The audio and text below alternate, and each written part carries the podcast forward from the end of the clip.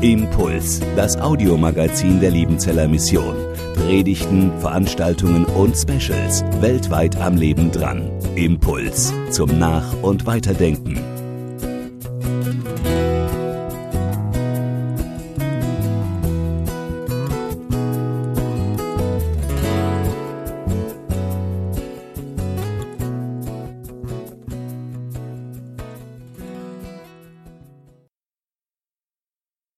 Herzlich willkommen zum Auftakt der nächsten Heartbeat Gottesdienststaffel. Wir freuen uns sehr, dass ihr dabei seid, entweder hier im Raum oder online an den Bildschirmen. Herzlich willkommen allen. In dieser neuen Staffel möchten wir gerne unterschiedliche aktuelle gesellschaftliche Themen unter die Lupe nehmen. Was sagt die Bibel zu diesen Themen und welche Hilfen gibt sie und was ist die richtige Haltung dazu? Und das werden dann Themen zum Beispiel sein wie Politik oder Leben mit Behinderung oder Leben mit Menschen anderer Religionen, Umgang mit Geld, psychische Erkrankungen, Umgang mit Ängsten und Sorgen, nachhaltig leben, solche Themen. Und heute starten wir in die Reihe mit dem Thema Genussfreude und Suchtgefahr. Wir werden in allen Heartbeat-Gottesdiensten immer Menschen hier haben, die nicht nur über das Thema etwas sagen können, sondern die auch selbst in irgendeiner Weise direkt oder indirekt damit zu tun haben. Und so auch heute. Wir begrüßen herzlich Ulrich Giesikus, der ja an unserer Hochschule Professor für Psychologie und Counseling ist, sowie Studiengangsleiter für den Masterstudiengang Integrative Beratung und der sich in beiden Bereichen unseres Themas Genussfreude und Suchtgefahr hervorragend auskennt. Ich weiß auch aus vielen Begegnungen mit dir und Vorträgen, die ich von dir gehört habe, dass alle Themen immer sehr praktisch sind und nie ohne tiefe Zusammenhänge aus der Bibel gedacht werden von dir. Und das finde ich sehr schön und da freue ich mich drauf. Und ich freue mich, dass du da bist. Ich lese als Einstieg in das Thema die Sätze aus der Bibel, über die Ulrich Giesikus uns nachher in dem Interview intensiver beschäftigen wird. Zum Thema Genussfreude und Suchtgefahr sagt die Bibel zum Beispiel Folgendes. Galater 5, Vers 1 und 13. Zur Freiheit hat uns Christus befreit. Bleibt daher standhaft und lasst euch nicht wieder unter das Joch der Sklaverei zwingen. Und Vers 13. Geschwister, ihr seid zur Freiheit berufen, doch gebraucht eure Freiheit nicht als Vorwand, um die Wünsche eurer selbstsüchtigen Natur zu befriedigen, sondern dient einander in Liebe. Ulrich, ich habe bereits gesagt, dass du Dozent und Studiengangsleiter hier bist an der IHL. Trotzdem wissen manche wahrscheinlich nicht so viel über dich, äh, über dich und deine Familie. Also, sag uns mal ein paar Sätze ohne wen und ohne was bist du nicht zu denken. Also wie wir alle wahrscheinlich bin ich ohne meine Eltern nicht denkbar, aber über die will ich jetzt nicht so viel erzählen, wobei schon sehr prägend war in einer Familie mit sechs Kindern, sehr fromm, äh, auch sehr streng, konservativ fromm aufgewachsen zu sein, mit allem guten Segen, der damit verbunden ist und auch mit der einen oder anderen, ich sag mal, ähm, äh, ähm, Verletzung, die dadurch entstehen kann, durch so eine doch sehr strenge, enge äh, Sozialisation. Aber ähm, ich denke in erster Linie nicht zu denken, das sind ja so die identitätsstiftenden Beziehungen. Ne? Wer bin ich? Nicht nur, was mache ich? Ähm, ohne die Dame, die da vorne rechts sitzt, bin ich nicht zu denken. Seit 42 Jahren und etlichen Monaten sind wir miteinander verheiratet und Heidrun und Ulrich sind dann auch der Anlass geworden dafür, dass dann noch vier Gieseküsschen dazugekommen sind. Das dritte wurden Zwillinge. Und ohne die bin ich natürlich auch nicht zu denken, ohne die jetzt inzwischen erwachsenen Kinder zwischen 33 und 40. Und ähm, ein ganz, ganz, ganz identitätsstiftendes Merkmal, ich bin Opa. Also ohne meine Enkelkinder bin ich nicht mehr zu denken. Das ist sehr identitätsstiftend. Nochmal was völlig Neues im Leben. Ja. Wir steigen mal voll ein ins Thema. Ja. Äh, wie würdest du Genuss definieren? Herr Genuss, jetzt, also jetzt kommt der Psychologe. Genuss ist die Fähigkeit, sinnliche Wahrnehmungen zu machen, die Glücksgefühle erzeugen. Okay. Reicht das? Ja, sag mal äh, ein praktisches Beispiel oder sowas. Bandnudeln mit Sahnesoße und Trüffeln und dazu ein Glas guten, auf der richtigen Temperatur gekühlten Weißwein aus dem Elsass. Okay, das hört sich schon mal an, wie wenn du da Erfahrung hättest. Also, würdest du dich als Genussmenschen definieren und wenn ja, warum und wenn nein, wärst du gern einer? Ähm, äh, auch wenn das wahrscheinlich jetzt überraschend ist, eigentlich bin ich oft kein Genussmensch. Ich bin oft zu gestresst. Ich bin ein sehr emotionaler Mensch. Und Dinge, die mir Spaß machen, machen mir sehr viel Spaß. Insofern, ich kann schon genießen wie ein kleines Kind nicht nur beim Essen, einen Sonnenuntergang, Motorradfahren, irgendwo so hier durch den Schwarzwald an einem schönen sonnigen Sommertag oder wie auch immer. Also ich kann schon sehr genießen, aber ich kann auch manchmal sehr gestresst sein und sehr schlecht genießen. Also manchmal bin ich ein richtig guter Genießer und manchmal bin ich nicht nur kein Genießer, sondern bin auch ziemlich ungenießbar. Ähm, da müsste man jetzt das Interview mit diesen identitätsstiftenden Personen führen, dann würden die dir das bestätigen. Okay. Ähm, jetzt habe ich mir die Frage gestellt, wie denkt Gott eigentlich über Genuss? Na, er hat ihn geschaffen. Mhm. Das war seine Idee. Genuss ist das, was in unserem Leben passiert, wenn Dinge passieren, die gut sind. Und Gott ist immer mit dem Guten zusammen. Also ich bin mir sicher, als Gott die eben schon genannten Trüffel erfunden hat, hat er nicht nur an die Eichen und an die, an die äh, sondern hat, hat er nicht nur an die, an die Pflanzen gedacht, die davon äh, mit profitieren, sondern sicher auch an unsere Geschmacksknospen oder was auch immer. Nein, Genuss ist im Normalfall etwas, was auch nur dauerhaft ähm, erzielt werden oder erlebt werden kann, wenn wenn man sein Leben in den Ordnungen lebt, die Gott gemacht hat.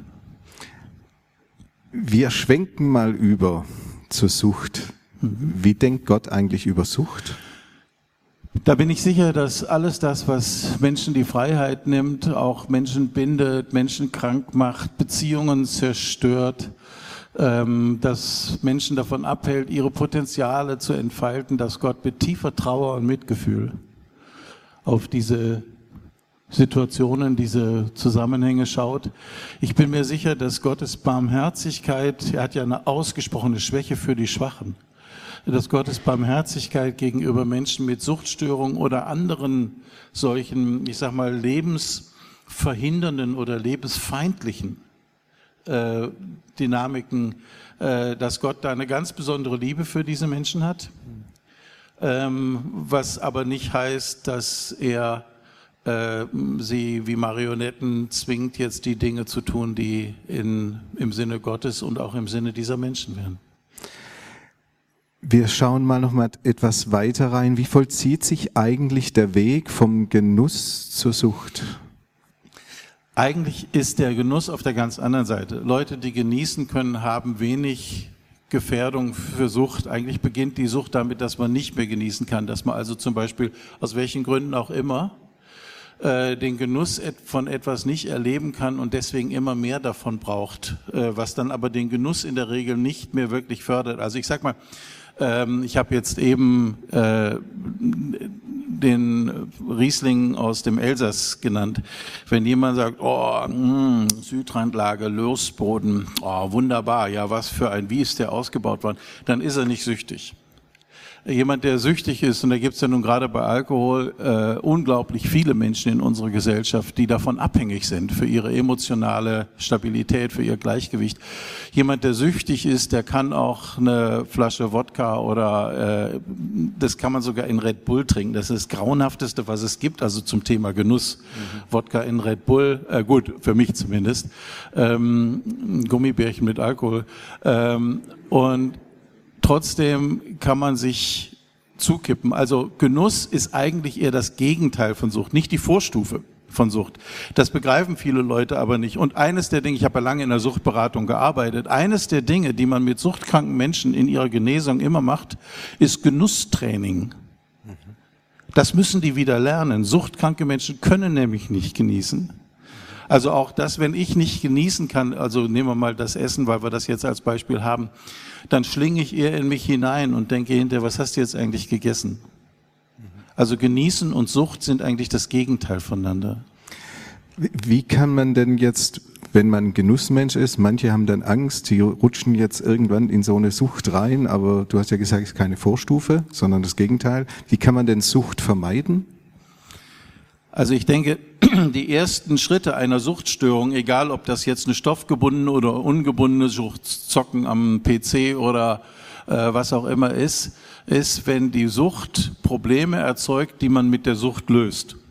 Also wenn ich durchs Zocken zum Beispiel vereinsame und weil ich einsam bin, bleibt mir eigentlich gar nichts anderes übrig als zu zocken, dann komme ich in eine Suchtspirale rein. Der Alkoholkonsum löst Probleme wie zum Beispiel Ängste und Anspannungen, die er aber dadurch, dass man ja spätestens acht Stunden später einen ordentlichen Kater hat, umso stärker wieder hat. Man ist dann unkonzentriert und man macht Fehler und die Leute können einen nicht mehr ernst nehmen. Das führt dann auch zur Beschämung und diese Beschämung führt wieder zu Depression und die Depression und die Ängste und die Sorgen, die man damit hat, kann man wunderbar mit Alkohol medikamentieren. Nur die Wirkung des Alkohols ist eben, dass das, dass das Problem größer wird. Also dann sind wir in der Suchtspirale. Das ist eigentlich der gemeinsame Nenner. Und ich würde sagen, so das erste rote Lämpchen müsste dann angehen, wenn ich merke, ich benutze irgendein Verhalten, ob jetzt Konsum oder was anderes, ähm, um ins emotionale Gleichgewicht wiederzukommen. Dieses Verhalten bringt mich auch kurz wieder zur Ruhe oder in Balance, aber kostet mich auf Dauer mein emotionales Gleichgewicht. Wie können wir Menschen helfen, die in einer gefährlichen Nähe zur Sucht stehen? Wie, wie können wir helfen? Also da sagt die Suchttherapie äh, und Beratung ganz eindeutig konfrontieren.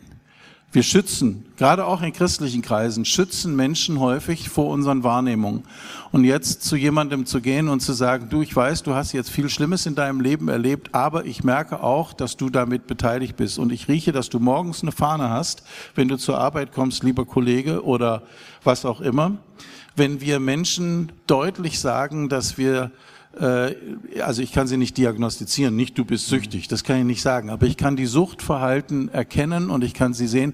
Und so die Erfahrungen sind die, dass Menschen ungefähr sechs bis acht ernsthafte Konfrontationen brauchen bis dass sie sagen, ich habe wirklich ein Problem. Also die ersten, sagen wir, die ersten fünf bis sieben Leute kriegen eine Ohrfeige. Oh, was geht, geht dich gar nichts an und was auch immer. Aber irgendwann mal sinkt das ein und wenn wir unsere Brüder und Schwestern wirklich lieben, dann tun wir nicht so, als wäre alles in Ordnung, wenn wir sehen, jemand geht, geht, ähm, geht den Bach runter. Mhm. Und Konfrontation, klare, liebevolle Reflexion, was sehe ich bei dir, das ist das Beste, was wir tun können. Und dann gibt es natürlich einen Haufen andere Sachen, wie für sie beten, aber ihnen nicht die Probleme abnehmen, die sie dann noch süchtiger machen würden.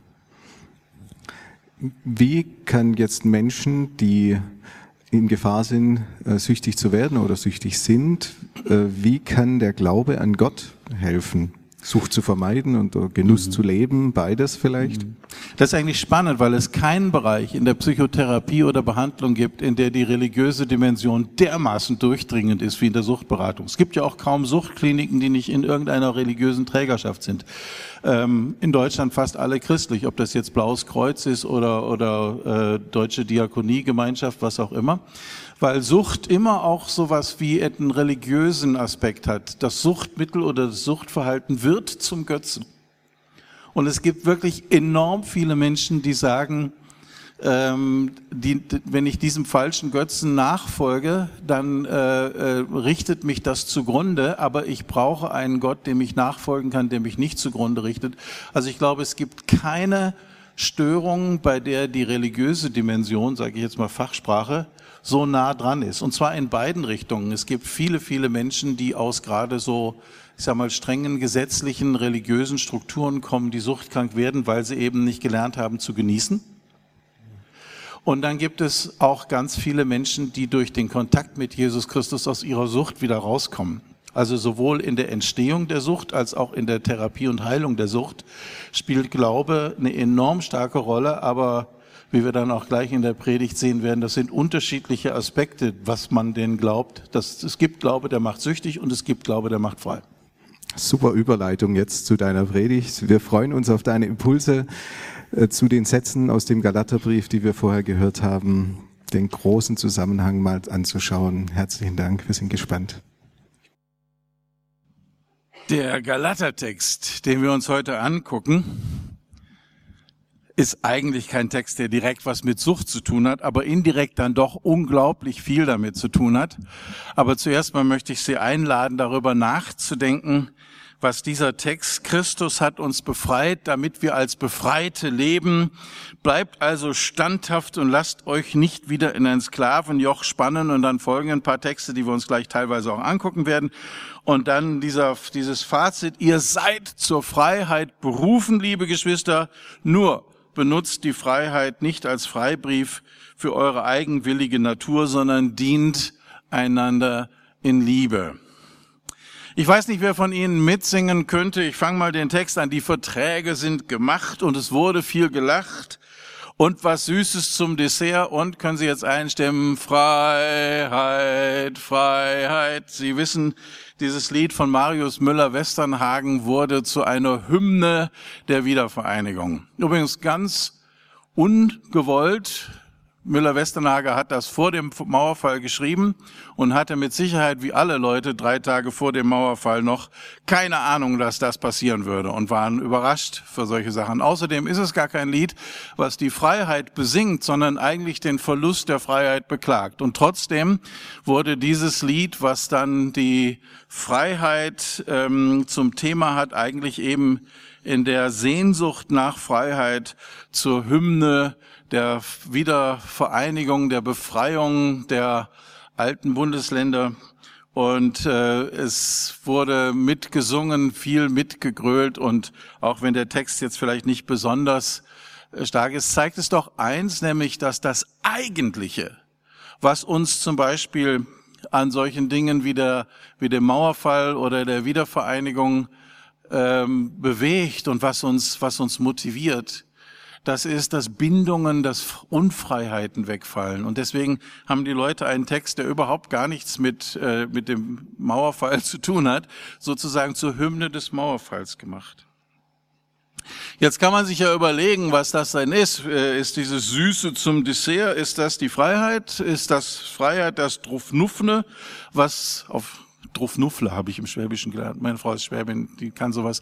Ähm, ist Freiheit so, dass der süße Dessert, der noch nach den Verträgen und nach dem allen, nach dem, äh, nach den Veränderungen passiert? Und äh, können wir uns als gläubige Christen jetzt noch so einen kleinen Schlag Freiheit wie Sahne auf den äh, Nachtisch tun?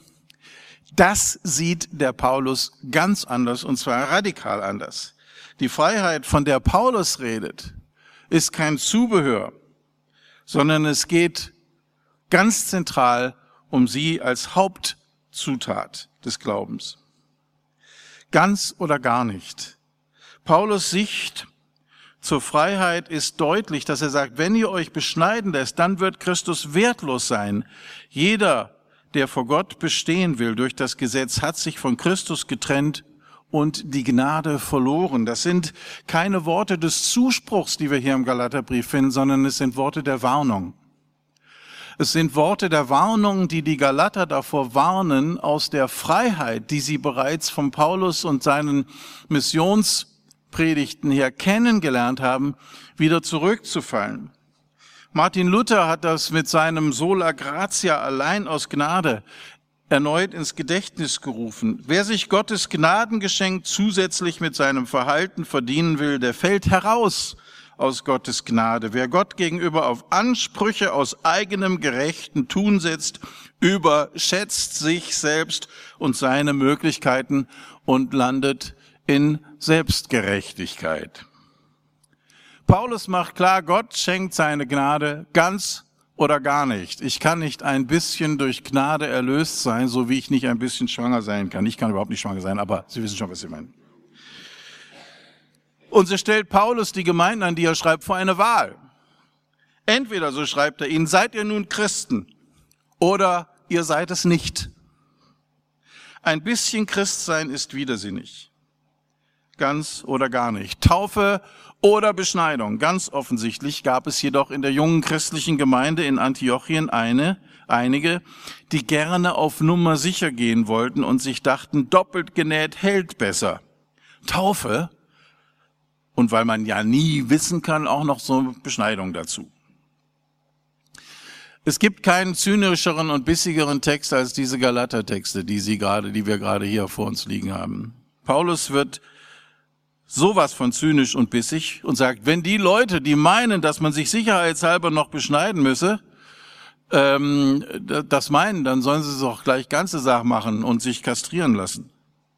Das ist, ähm, glaube ich, keine andere Stelle in der Bibel, äh, die dermaßen fast aggressiv sagt. Was da passiert, ist ein großer Schaden. Man kann die Freiheit nicht relativieren. Gnade, die Freiheit, die Gott geschaffen hat durch Jesus Christus, ist die Freiheit und mehr gibt's nicht.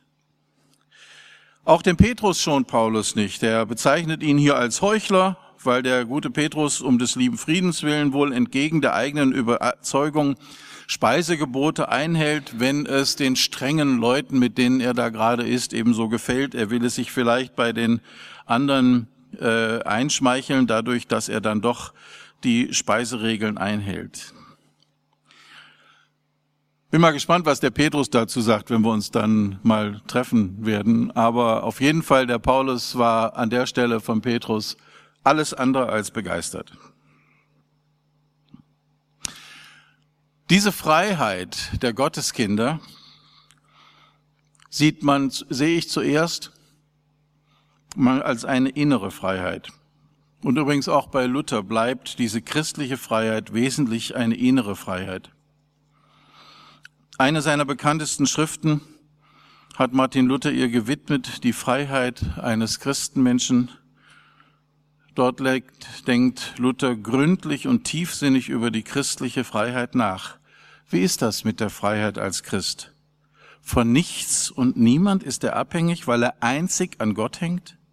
Erlebt er sich nicht gleichzeitig als abhängig von allen, von anderen Menschen und den Dingen? Denn das weiß Martin Luther, das wusste auch der Paulus und das wissen auch Sie und ich. Die christliche Freiheit ist keine Fantasiewelt, ist keine rosa Brille. Aber wie geht das zusammen? Eine Freiheit, die der Glaube schenkt und das Leben mit seinen Zwängen und seinen Notwendigkeiten und seinen Bindungen und Einengungen. Luther fasziniert das und kommt auf den einen Seite zu dem Satz, ein Christenmensch ist ein freier Mensch und niemandem untertan, nur Gott und seinem Gewissen verpflichtet, dass er an Gott gebunden hat. An dieser Stelle mal eine kurze Einladung zu einer Reflexion, an der ich auch, ich habe ja eben schon mal gesagt, ich bin in einem sehr strengen christlichen Elternhaus aufgewachsen. Bei uns gab's keine Hosen für Mädchen und keine kurzen Haare und es gab auch keine Turnschuhe, die man in die Schule tragen durfte. Es gab auch keinen Weihnachtsbaum. Ich bin auch ohne Fernseher aufgewachsen und sonntags morgens und sonntags nachmittags mit mindestens drei bis vier Stunden in der ähm, in den Versammlungen der Gemeinde äh, aufgewachsen. Ich habe das oft als sehr beengend erlebt und für mich ist es nach wie vor so, dass ich mich oft schlecht fühle, manchmal schuldig fühle, wenn ich zum Beispiel nichts tue. Ähm, auf, denn die Nacht wird kommen, war, glaube ich, das Lieblingslied meines Großvaters und alleine die Freiheit dazu zu sagen, ich kann den sechsten, äh, den, nach den, den siebten Tag kann ich wirklich ruhen. Jetzt in der Allianz Gebetswoche ist mir das nochmal klar geworden, wie schwer mir das fällt, einfach mal einen Tag nichts tun zu müssen. Es gibt aber auch ganz andere Gesetzlichkeit. Es gibt zum Beispiel auch eine liberale Gesetzlichkeit, in der dann sozusagen der Weg in den Himmel durch den ökologischen Fußabdruck passiert oder wie auch immer. Und ich möchte euch einfach einladen, an dieser Stelle mal darüber kurz nachzudenken, was sind so die Dinge, die ihr automatisch und vielleicht im Knochenmark noch irgendwie drinstecken habt, die euch sagen, das muss ich tun, um ein guter Christ zu sein. Das muss ich tun, um mir Gottes Liebe zu verdienen oder um mir Gottes Liebe zu sichern. Jeder von uns hat sicher solche Dinge. Und ich glaube, dass der erste Punkt dieser Predigt heute zusammenfassen lässt, ist, wenn es irgendetwas gibt, was dich dazu bringt, vor Gott ein besserer, liebenswerterer, erlösterer Mensch zu sein, was sich deinem eigenen Tun oder Lassen verdankt, dann hast du an der Stelle die Gnade noch nicht verstanden. Es gibt nichts, was wir tun können, dass Gott uns auch nur einen Millimeter mehr liebt. Oder weniger. Gnade, Freiheit. Gesetzlichkeit hat jeder von uns mit Sicherheit in der einen oder anderen Form erlebt und wahrscheinlich auch Teil unseres Glaubensalltags und Frömmigkeitsstils. Und wir müssen wirklich wahrnehmen, auch das ist übrigens ein Grund, warum Menschen suchtkrank werden, weil sie in dieser Gesetzlichkeit eben Zwänge haben, die sie nicht ähm, anders emotional gut verarbeiten können. Wir sehen das aus den Forschungen und Studien, dass in gesetzlichen und strengen konservativen und in anderen gesetzlichen Gruppierungen die Suchtstörungen sehr viel häufiger vorkommen. Kommen wir zur anderen Seite. Vers 13, ihr aber Brüder und Schwestern seid zur Freiheit berufen, allein seht zu, dass ihr durch die Freiheit nicht dem Fleisch Raum gebt, sondern durch die Liebe diene einer dem anderen. Ich habe jetzt mal die Luther-Übersetzung genommen, die der ähm, Armin eben nicht, äh, da hat die Genfer Übersetzung gelesen. Und hier steht, durch die Freiheit nicht dem Fleisch Raum geben. Auch das müssen wir verstehen. Gesetzlichkeit ist absolut lebensfeindlich für unser geistliches Leben. Aber Gesetzlosigkeit ist es auch. Gesetzlichkeit ist nicht das Gegenteil von Gesetzlosigkeit, sondern Gesetzlosigkeit heißt die Wahrnehmung, dass Gottes Ordnungen dem Leben dienen, fehlt. Aber Ordnungen dienen dem Leben. Das ist auch gar kein Widerspruch. Das erste Gebot lautet, anders als im Katechismus kurz zusammengefasst, nicht, ich bin der Herr, dein Gott, du sollst keine anderen Götter haben, sondern in der Gesands im Gesamtzitat, ich bin der Herr dein Gott, der dich aus Ägyptenland heraufgeführt hat. Du sollst keine anderen Götter neben mir haben. Schon das erste Gebot, an das ich mich erhalten kann, das eine Ordnung ist fürs Leben, das erste Gebot lautet, ich bin der Herr dein Gott, und zwar der Gott der Freiheit. Und bitte, alle anderen Götter sind Pharaos. Und wer an einer Sucht leidet, weiß das. Der Gott der Freiheit kann ersetzt werden durch andere Götter, aber die sind nie Götter der Freiheiten. Alle anderen Götter sind Pharaos. Und wenn das erste Gebot lautet, ich bin der Herr, dein Gott, der dich aus Ägyptenland heraufgeführt hat, du sollst keine anderen Götter haben, dann übersetze ich das mal kurz. Lass dich nie wieder versklaven. Die Ordnungen Gottes sind keine Ordnungen, die in eine Gesetzesenge hineinführen, in einen Käfig hineinführen, sondern die in die Weite führen. Aber an diese Ordnungen muss man sich halten, wenn man diese Weite und diese Freiheit leben kann. Alles, was man in Freiheit genießen kann, kann übrigens schließlich dann auch in der Unfreiheit zur Sucht werden. Insofern ist die Frage, die der Armin mir eben gestellt hat, wie wird Genuss zur Sucht, durchaus subjektiv so erlebbar. Wenn ich eben nicht mehr genießen kann, dann versuche ich durch mehr Genuss dann noch immer irgendwie was zu bekommen. Und wenn dann die Sucht zu, wenn, die, wenn der Genuss zur Sucht wird, dann ist sie eben nicht mehr frei, sondern Suchtverhalten nehmen uns unsere Freiheit. Ich kann das auch mal positiv formulieren. Wenn Sünde, Sucht und Unordnung in meinem Leben mir unsere, meine Freiheit nehmen, kann ich auch positiv formulieren und sagen, Ordnungen bewahren die Freiheit. Mäßigung ist gut. Und die Kontrolle über ein Verhalten zu verlieren heißt nicht Freiheit, die Gott schenken möchte, und wenn ich die Kontrolle über ein Verhalten verloren habe, dann kann und soll und muss ich mir Hilfe holen. Übrigens zuletzt, wenn sie auch durch, vielleicht sogar durch professionelle Therapeuten kommt, kommt sie immer von dem, der die Freiheit liebt und geschenkt und geschaffen hat. Wer in Suchtstörung ist, das wissen alle Alkoholiker, nur du allein kannst es frei werden, aber du kannst es nicht allein. Nur wir allein können entscheiden, dass ich aus dieser Unfreiheit wieder raus möchte, aber ich werde das nicht allein schaffen. Und wie gut, dass zu den Ordnungen Gottes eben auch gehört, dass das Gegenteil von Fleisch eben, wie heißt es hier, sondern durch die Liebe diene einer dem anderen.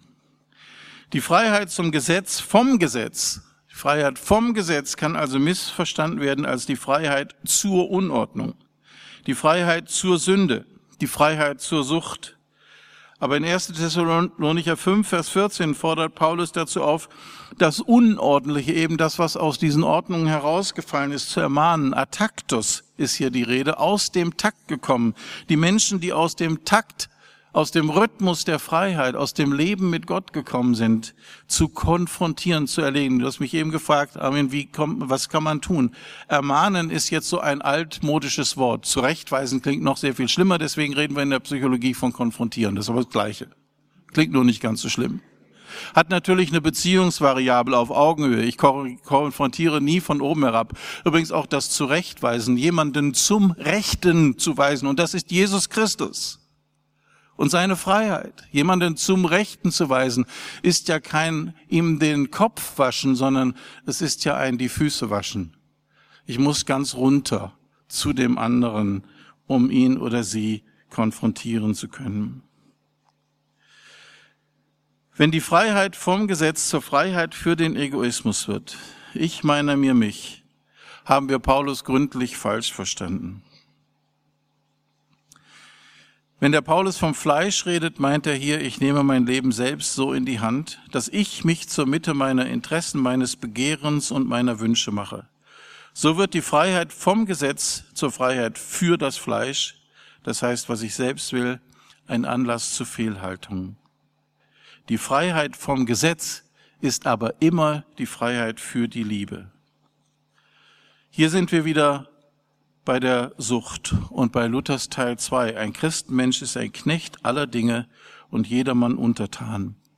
Und dazu möchte ich Sie einladen, zu sagen, ich bin ein freier Mensch, nur Gott, nur Gott Rechenschaft schuldig und in meiner Liebe zu meinen Brüdern und Schwestern, in meiner Liebe zu den anderen ihnen verpflichtet.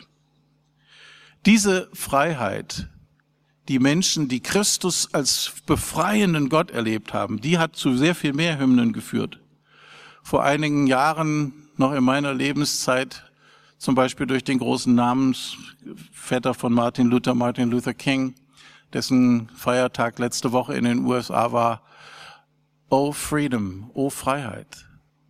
Ich werde nie mehr wieder unfrei sein, egal was passiert, wenn ich Jesus nachfolge. Oder auch äh, mit anderen Hymnen, die wir heute äh, in unserer Gesellschaft gut kennen. Nehmen wir die Paulus-Warnung ernst, sorgen wir dafür, dass weder unsere eigene Gerechtigkeit noch der Missbrauch der Freiheit uns von dem einzig wahren Glück fernhalten, nämlich nah bei Jesus zu sein und aus seiner Liebe zu leben und sie weiterzugeben. Ich möchte beten. Vater, wir danken dir, dass du uns befreit hast und dass diese Freiheit uns Möglichkeiten gibt, dass diese Freiheit uns Verantwortung gibt.